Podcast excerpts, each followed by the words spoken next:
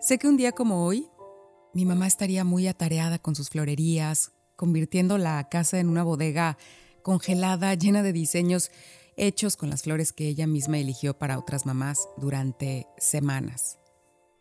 Es mayo 2021 y me he despertado con su voz cantándome en el oído como lo hacíamos siempre, sobre todo desde que podíamos ir juntas a escuchar un mariachi. Pero ella ya no está. Este es el segundo año que celebro su día, el día de la mejor madre, sin ella. Este es el primer podcast que le dedico enteramente a mi madre desde que murió. La verdad es que no podía sentarme a escribir de ella sin que el llanto mezclado con la tristeza y el coraje me ganara. Pero es curioso cómo va pasando la vida y un día te despiertas cantando. Vas a la cocina y luego te das cuenta que ahí está su taza preferida. Abres tu celular, lo prendes y te encuentras una foto de ella sonriéndote. Para mí, estas fueron pues unas pistas suficientes para sentarme a grabar este podcast. Debo confesarles que a 18 meses de que murió, no sé todavía cómo empezar a hablar de ella. Así que voy a comenzar con la historia de esta mujer que no solo me dio la vida, sino que me enseñó a gozarla como se debe. Mi mamá fue la segunda de cuatro hermanas. Nació en un pueblito de Jalisco que colinda con Michoacán que se llama Tizapán el Alto. Hoy es un pueblo importante cerca de la ribera de Chapala, pero en aquel entonces, en los años 60, pues era un pueblito más pequeño, humilde. Eso sí, con unas cúpulas blancas hermosas de su iglesia que se alcanzan a ver desde la carretera y eso la llenaba de orgullo cada vez que íbamos a visitar a sus familiares en el pueblo. Ella me contaba que cuando era niña y la llevaban a piscar cebolla o a recolectar aguacates, se subía a los árboles y hacía como que como que estaba en un carro, como que iba manejando, simulaba así un volante y, y pensaba, un día voy a comprar un carro o una camionetota y, y ella se imaginaba el sonido del motor y luego decía ya está el aire, yo me imaginaba que abría la ventana y que se me movía el cabello. Pero bueno, es difícil soñar en comprar un coche cuando había que ahorrar para comprar los cuadernos para ir a la escuela. Pero mi mamá, gracias a Dios, era muy terca, o mejor dicho, había sido bendecida con la incomprensión de la frase no se puede. Para ella era suficiente imaginárselo para conseguirlo. Y les voy a dar un ejemplo muy claro de su practicidad alejada de la conmiseración, ¿ok? De, de, sentir lástima. Cuando ella iba a la escuela, en la primaria, veía que algunos niños llegaban a la puerta con una bolsita de plástico y un popote. Sí, se acordarán que estamos en los 60, ¿verdad? Y eso era pues muy nice. Entonces veía pues ese, ese, ese batido, ese espumoso chocolate frío, hoy lo conocemos como chocomilk, y, y ella pensaba, pero, pero pues no, pues no, nosotros no nos podemos dar el lujo de andar comprando chocomilk en bolsita, ¿no? Ella sabía dónde estaba el local en el mercado que tenía esas máquinas extravagantes para ella de metal llamadas chocomileras. Así que un día se levantó temprano, llegó al local en el mercado y vio la cantidad de vasos de cristal que usaba la señora para servir ese elixir y le preguntó sin pena, Oiga, si le ayudo a lavar esos vasos, ¿me paga con un chocomilk? ¿Y con qué creen que llegaba mi mamá en las mañanas a la escuela? Muy triunfante.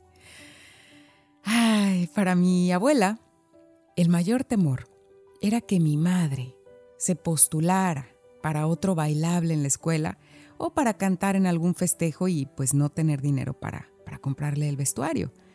Pero eso tampoco era impedimento para mi mamá.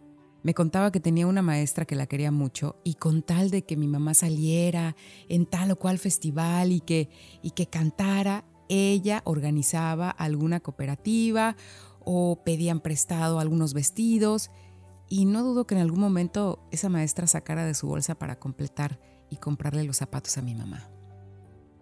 Esa era mi madre, una niña feliz, que jugaba a dar vueltas y vueltas y vueltas en las calles empedradas de su cuadra hasta caerse de la otra esquina, de borracha, decía ella, en lugar de, entristecerse porque esa Navidad el niño Dios no le había traído la muñeca que ella había pedido y el juego de té. Y en su lugar les había dejado vasitos de pinole que vendía mi bisabuela en la plaza del templo. Cuando mi mamá terminó la primaria, a duras penas porque la escuela siempre ahí fue su coco, ¿no? Como le decimos, a ella esa cosa de la disciplina y las tareas aburridas, pues no se le dieron. Pero ya saben, la hermana mayor, mi querida tía Berta, pues las levantaba, las literalmente las jalaba de las greñas si era necesario para llevarlas a la escuela. Claro, mi madre pues ya había experimentado el trueque de los negocios, ¿no? Con aquella el tema de los chocomiles y sobre todo con pues con mi bisabuela que los fines de semana se la llevaba al kiosco del pueblo a vender flores. Y ella había entendido el poder de una sonrisa para conquistar a un cliente con un ramo de gladiolas en la mano. Mi mamá me enseñó, con el ejemplo, que no debíamos menospreciar a nadie que llegara a tu negocio, tu local. Si alguien solo traía para comprarte un clavel, lo tenías que atender como si llegara en el coche más lujoso. Y se los juro que así lo hacía, ¿eh? Recuerdo que un día llegó un señor tambaleándose de borracho, ya saben, con los ojos perdidos ahí, y, y, si me apresuran, creo que venía hasta orinado. Y mi mamá entonces aprovechó ese momento y me dijo, atiende al señor, por favor. Yo la volteé a ver con cara de, ¿por qué yo? Y ya saben, en aquella época mi mamá me regresó la mirada y me dijo, pregúntale al señor qué se le ofrece. Entonces yo ya saben, me acerco un poco y, ya saben, con asco. Y no entendía por qué mi mamá no iba por la escoba y corría al borrachito o le echaba agua, qué sé yo. Entonces me acerqué y pues ya le dije bajito, ¿qué va a llevar? Y mi mamá, más fuerte, sonríale al señor, agarra una rosa, a lo mejor eso quiere. yo estiré la mano, le ofrecí la flor y el señor me dijo, ya saben, ¿no? Mi hija, no te quiero asustar mira, yo traía más dinero, pero no te voy a mentir, me lo gasté en la bebedera. Es que no supe qué más hacer porque porque se me murió mi madre. Y mira, esto es todo lo que traigo. Y así, entre tirones y jalones, sacó de su bolsa, de su pantalón, algunas monedas y, y me dijo, ahorita voy al templo, dice. Mi mamá empezó a hacer un ramo, de rosas blancas, se lo entregó y le dijo, lléveselas a su mamá y báñese, que a su mamá no le gustaría verlo así. Yo me quedé de verdad helada de, de la sorpresa de que mi madre hubiera reaccionado así con ese señor. Obviamente tiempo después entendería el dolor de perder a una madre. Esas acciones de mi mamá eran todos los días. En mi casa vivieron muchas personas de su pueblo. De verdad teníamos un cuarto en la parte de atrás con baño y bueno, cómodo. Hoy, hoy lo veo que era, que era bastante cómodo y era pues algo casi casi lujoso a comparación de cómo vivían muchas personas. Llegaron ahí mujeres que no sabían leer, no sabían escribir, que con trabajos hablaban, que alguna vez mm, recuerdo haber visto una mujer que le faltaban dientes, que, que, vivía pues en la violencia y, que quería juntar dinero para sacar a sus hijos adelante. Cuando mi madre regresaba al pueblo, por alguna fiesta, alguna cosa, algún pendiente, siempre había alguien que le preguntaba si no tenía trabajo o si no que quería que alguien le ayudara en la casa. Pero casi siempre en la casa ya había alguien en turno que mi mamá estaba ayudando. Recuerdo unas hermanas que querían estudiar, pero que con el trabajo de, pues, de la pizca, como mi mamá ya de la cebolla, los aguacates y, y los chayotes y los elotes, pues no les alcanzaba. Y saben, lo último que supe de esas hermanas que vivieron en mi casa es que, pues, fueron gerentes de una tienda departamental. Estudiaban en las tardes, una de ellas aprendió a hacer postres en la casa. Después llegó una pareja de, prácticamente niños recién casados, tendrían 15, 16 años, y querían empezar una vida en la gran ciudad, en Guadalajara mi mamá los ayudó y los dejó vivir ahí, en la casa. Al final, bueno, se separaron, pero él se fue a Estados Unidos a seguir trabajando y ella actualmente sigue trabajando en el negocio de mi madre. Bueno, un día llegó un señor a una de las florerías, mi mamá estaba ahí, y ya saben, como siempre, lo atendió, qué va a llevar. Eh, cuando se le acerca el señor con mucho miedo, mi mamá lo ve con, guaraches y, ya saben, con esta vestimenta eh, de, de, alguna, pues de alguna comunidad. Y él le enseñó una carta y le dijo que el padre del pueblo, el cura, lo había mandado a Guadalajara para que encontrara a su mamá y a su hermana. En esa carta decía que ambas habían fallecido, pero como él no sabía leer, pues mi mamá le tuvo que dar la mala noticia. Después le preguntó si traía dinero para regresarse a su pueblo. Obviamente le dijo que no. Y entonces mi mamá le dio una escoba, le dijo, ponte a trabajar para que juntes dinero y así te puedas regresar a tu pueblo. claro que no se quedó ese día nada más, se quedó por meses en la casa. Sí, un desconocido que se bajó de un camión en la esquina de una de las florerías y un día así fue parte de la familia. Y un día también se fue y nunca supimos su nombre. Pueden imaginarse. O sea, mi mamá confiaba en la gente. Y tenía otra gran virtud, tenía fe. Fe en que de alguna manera las cosas, con trabajo y empeño, se resolvían. Ella se aventaba a hacer negocios como se aventaba del río crecido lleno de piedras que bajaban del cerro, con la esperanza de que el propio río y Dios la sacara. así puso florerías, así puso zapaterías, así puso un pequeño restaurante, una cocina económica. ¿Cuántos negocios no hizo mi mamá?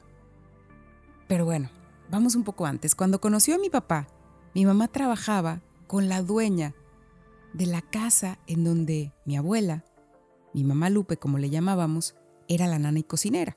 Y bueno, casi casi parte de la familia, como es en muchas casas en México, las señoras del aseo se convierten en, en parte de la familia, en el equilibrio, en la salvación de la clase media.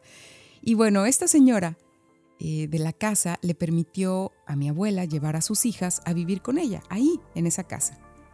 Así que en cuanto mi mamá terminó la primaria, se fue a ayudar a mi abuela en los quehaceres y las labores de esa casa.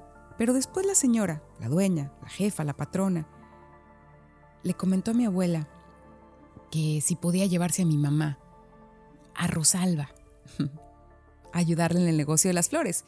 Y bueno, creo que mi mamá siempre prefirió hacer negocios y buscar formas de sacar algún dinerito extra en lugar de hacer las labores del hogar. Mi abuela lo sabía, ya empezaba a sospechar que mi mamá no iba a ser una ama de casa nada más. Así que un buen día mi mamá conoció a mi papá, que era el hijo de otra de las dueñas de aquellas florerías que para aquel entonces eran las únicas en Guadalajara. Mi mamá tenía 14, 15 años cuando conoció a mi papá. Comenzaron a ser novios y cuando cumplieron, bueno, cuando mi mamá cumplió 18 se casaron. Y ahí comenzó su, historia, una historia de mucho trabajo, de, irse separando de las familias y de comenzar su historia juntos. Mi mamá cuenta que el primer año de casada, bueno, eh, obviamente seguían trabajando con mi abuela, pero ella quedó embarazada, nací yo el 10 de abril y para el 10 de mayo ella ya estaba vendiendo flores otra vez. Dice que en la desesperación de que la leche se le derramaba, comenzó a ofrecer las flores en los semáforos, porque ella quería regresar conmigo a darme de comer, a amamantarme. Entonces hizo lo que tenía que hacer para terminar pronto el día, las flores, las canastas y regresar conmigo. A ella nada, nada le daba pena. Me decía, hija, pena es robar y ser malagradecida. Eso nunca lo voy a olvidar. Comenzamos viviendo en un departamento muy pequeño en el centro de Guadalajara, en la calle de Montenegro. Y después una tía de mi padre le rentó una casa horrorosa, llena de ratas, donde recuerdo haber visto a mis padres discutir mucho. Seguro que mi madre le reclamaba, pues, tener que vivir en ese lugar que, estaba lleno de basura, abandonado, ¿no? Pero eso sí, eh, creo que mi mamá nunca dejó de trabajar y de, ahorrar y de tratar de, cambiar de ese entorno, porque si bien ella venía de una casa, de un pueblo que era de adobe, siempre olía a limpio, a tierra mojada, a canela hervida, a cacahuates dorados, a flores, a campo. Y aunque mi bisabuela criaba puercos, no recuerdo que oliera a chiqueros. Finalmente mi madre comenzó vendiendo flores en un tianguis, eh, después fue parte de un mercado, porque ese tianguis lo hicieron mercado, luego pues empezó a comprar más locales, luego mi papá también, trabajaron un tiempo juntos, compraron una casa, coches y aquellas camionetas con las que mi mamá soñaba cuando se subía a los árboles de aguacates. Pero todo en esta vida tiene un precio. A veces lo pagas con dinero, a veces con experiencias. La vida es una constante renuncia, porque si tomas una opción, una cosa, tienes que renunciar a otra. No se puede tener todo, no al mismo tiempo. Así que mientras mis papás trabajaban fuerte los dos para darnos lo mejor a sus tres hijos, pues su relación de pareja se iba desvaneciendo. Sin embargo, estuvieron juntos hasta el último respiro de mi madre. Yo no. Y eso me duele, y me dolerá siempre. Yo también tomé una decisión, la de seguir mi camino con un hombre que, que había aparecido en mi vida, o que lo había enviado Dios o el universo, o en lo que ustedes crean. Pero como las historias que valen la pena, nuestra relación era muy difícil. Él vivía en otro país, eh, yo tenía toda una vida armada en Guadalajara y mi madre... Y mi madre había, había encontrado el cáncer. Fue una historia tan tremenda porque porque jamás le dolió nada. Porque un día me dijo, hija, tengo algo en el ojo que no me deja ver. Y era, era un tumor en el iris.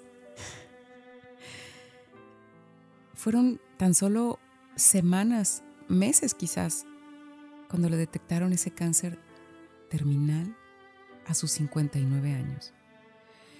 Yo tenía mucho coraje bueno, al principio estaba en la negación absoluta. Esto no puede estar pasando. Estos, estos médicos negligentes o extremistas, ridículos, exagerados. Mi mamá, mi mamá es una mujer fuerte, una mujer joven, una mujer que no fuma, que no se droga, que, que ama la vida, que ama estar bien, hacer ejercicio, comer, cocinar, una mujer guapa, con una casa que está construyendo ella misma, una casa muy bonita, con negocios, con una vida por delante. A ver, no, no, no, no, no, no.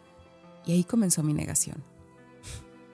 Mi búsqueda desesperada por encontrar una cura, un remedio, un doctor que nos dijera que sí.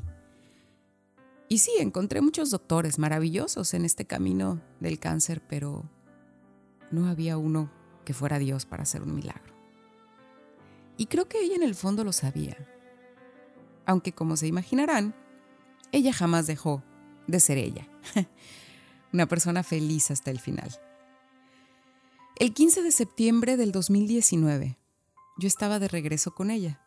Finalmente había decidido comenzar mi vida en Canadá, en donde pues necesitaba formalizar muchas cosas con mi pareja.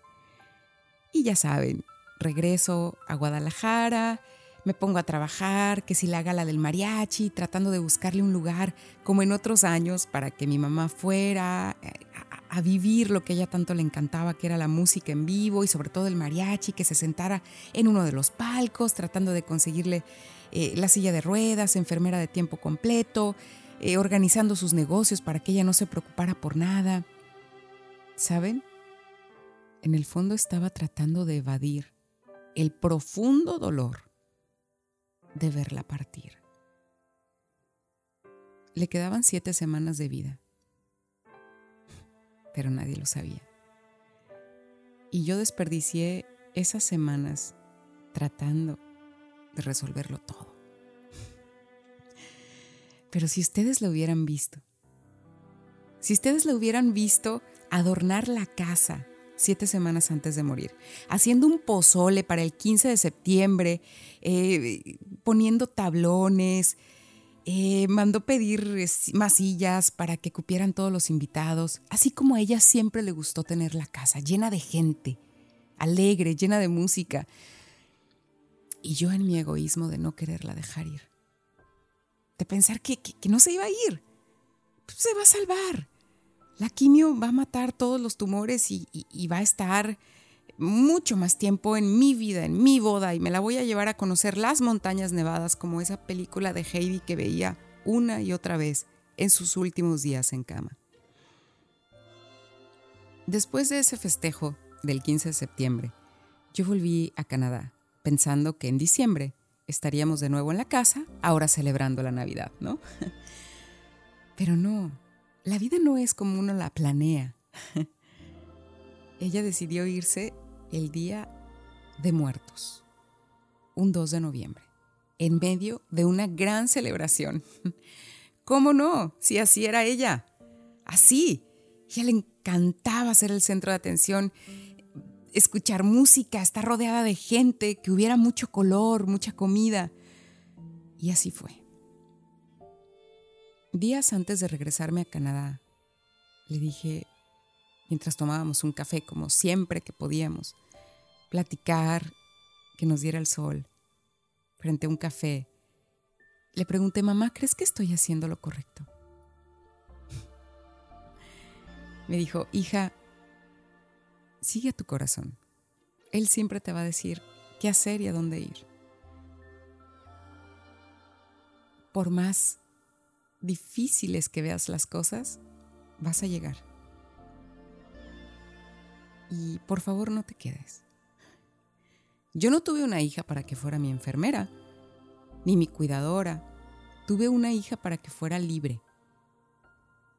Y yo no me voy a perdonar que renuncies a tus sueños por mí. Además, aquí nos vemos para Navidad. Se los juro que, que me fui tranquila. Tiempo después supe que, en cuanto cerré la puerta y me despedí de ella, le llamó a la menor de mis tías para decirle en un mensaje que sabía que no nos volveríamos a ver. No saben cuánto me sigue doliendo esa partida. Desde entonces no había podido hablar a detalle de ella, mucho menos grabar un podcast con parte de su historia como lo hago ahora. Creo que la culpa de no haber estado ahí me atravesaba todos los días el alma y la conciencia. Debí haberme quedado, debí cancelar todo, debí parar mi vida. Pero saben, ella tenía razón. Yo debía seguir al corazón y después entendí que eso no había sido egoísmo. Ella quería regalarme algo. Ella no quería que yo la viera morir. Y ese fue su mejor regalo. Que la recordara como, como siempre, como hasta hoy, como estas fotografías maravillosas que tengo, no impresas, no en el Facebook, las tengo aquí en la mente. Con ella viví los viajes más extraordinarios que se puedan imaginar, las dos solas, en medio de manglares, manejando en la Riviera Maya, perdidas. Eh, terminábamos eh, descubriendo lugares o nos metíamos con ropa al agua. Con ella festejé mis cumpleaños y muchas veces decidíamos, como niñas traviesas, irnos sin decirle a nadie a la carretera e ir pensando, mm, ¿para dónde nos vamos? ¿Para qué lado de la ciudad? ¿Para nos vamos de la ciudad? ¿Visitamos un pueblo? ¿Y si nos vamos a conocer tal montaña, tal lugar, tal playa? Así era. Con ella hablaba horas en esas carreteras de mis sueños, de mis amores, de mis secretos, de mis miedos. Cantábamos todo el camino. Y luego les decía, mamá, me da miedo, me da miedo no ser lo suficiente para alguien, me da miedo quedarme sola, me da miedo. Me decía, hija, tranquila, no tengas miedo. No tengas miedo. Si las cosas que valen la pena se hicieran fáciles, cualquier pendejo las haría. Y entonces nos reíamos. Y, y de verdad, esas aventuras las tengo como si fueran la mejor historia de mi vida, la mejor película que ustedes hayan visto, el mejor libro que hayan leído. compartí cumpleaños con mariachis, con batucadas dentro de la casa, fiestas sorpresas que nos organizamos la una a la otra, nos parábamos a cantar en medio de despedidas de solteras, de, de, graduaciones, de bodas, sin pena, sin miedo, como me decía ella. Usted no diga miedo hasta que no le suelten el chingadazo, así me decía mi madre. Ella era una combinación de mujer refinada, con, con una mezcla de Adelita del pueblo que sacaba eh, mentadas de madre, y la, no sé, la pistola y, y esto lo hacía echándose dos tequilas. Una mujer muy generosa, que, que hacía y cocinaba unas comilonas para decenas de invitados a la menor provocación, ¿eh? con cualquier pretexto, pero que igual disfrutaba de, de, de un taco en la esquina como del mejor restaurante y decía, me lo merezco. Adoraba el mar, adoraba el agua y el sol, el sol que le pegaba en sus hermosas piernas bien torneadas. Jamás descuidó su cabello hasta que ella misma se lo rapó en el baño de la casa. Saben, mi mamá siempre fue rica y muy exitosa desde niña, desde que se subía a los árboles y se aventaba el río revuelto. Ella tenía millones de sueños y era muy exitosa en su empeño de cumplirlos, siempre sacándole provecho a lo que no tenía a lo que no le dieron, para encontrar la manera de conseguirlo por su cuenta. Era una niña llena de ilusiones, que luego tuvo que lidiar también con la etiqueta de una mujer ambiciosa, porque así es nuestra sociedad. Una mujer que triunfa es una mujer frívola, ¿no? Pero eso, eso nunca la detuvo. Su ambición la llevó a cumplir muchas metas también. ¿Y saben qué? todos esos logros los compartió con cada persona que se le atravesó en la vida. Desde el borrachito que compraba un clavel y se llevaba un ramo de rosas, hasta con la gente que en su momento también la traicionó. Yo no sé si un día seré madre, pero la vara de esta niña, de esta mujer, de esta empresaria, de este ser humano que me dio la vida, está muy alta. De lo único que estoy segura es que le haré honor a su existencia, a su vida, siendo lo más feliz que pueda, disfrutando de cada bocado de un plato, de cada atardecer, del café que ahora me tomo en su taza pensando en ella. Seguiré su consejo de seguir luchando por las cosas que valen la pena, porque esas cuestan trabajo. Trataré de compartir lo que tengo y lo que soy todo el tiempo como ella lo hizo. Y así como en el sueño que me despertó esta mañana, la voy a recordar siempre con cada canción. Hasta pronto, mamá.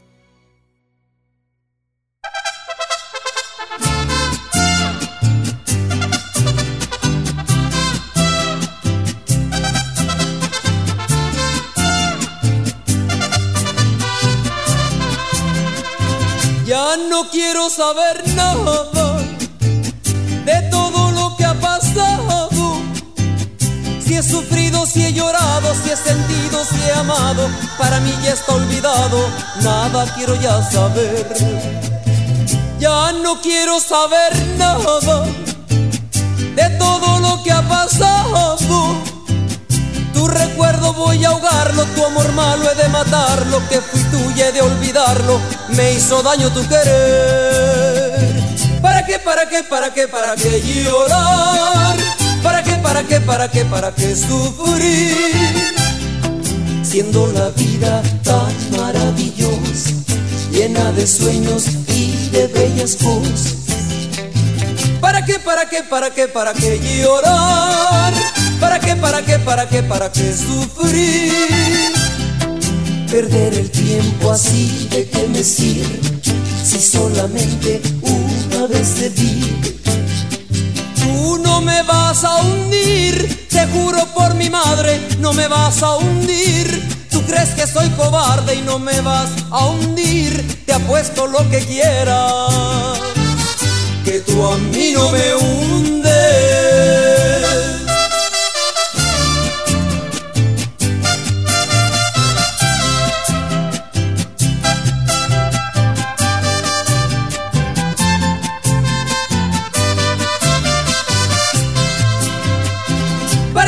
Qué, para qué, para qué, llorar?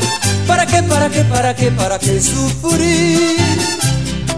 Siendo la vida tan maravillosa, llena de sueños y de bellas cosas. ¿Para qué, para qué, para qué, para qué llorar? ¿Para qué, para qué, para qué, para qué sufrir? Perder el tiempo así, ¿de qué me sirve? Si solamente una vez te di Tú no me vas a hundir, te juro por mi madre, no me vas a hundir. Tú crees que soy cobarde y no me vas a hundir. Te apuesto lo que quieras, que tú a mí no me hundes. ¿Qué va? ¿Qué va? ¿Qué va? Tú no me vas a hundir, te juro por mi madre, no me vas a hundir crees que soy cobarde, no me vas a hundir, te apuesto lo que quieras, que tú a mí no me hundes.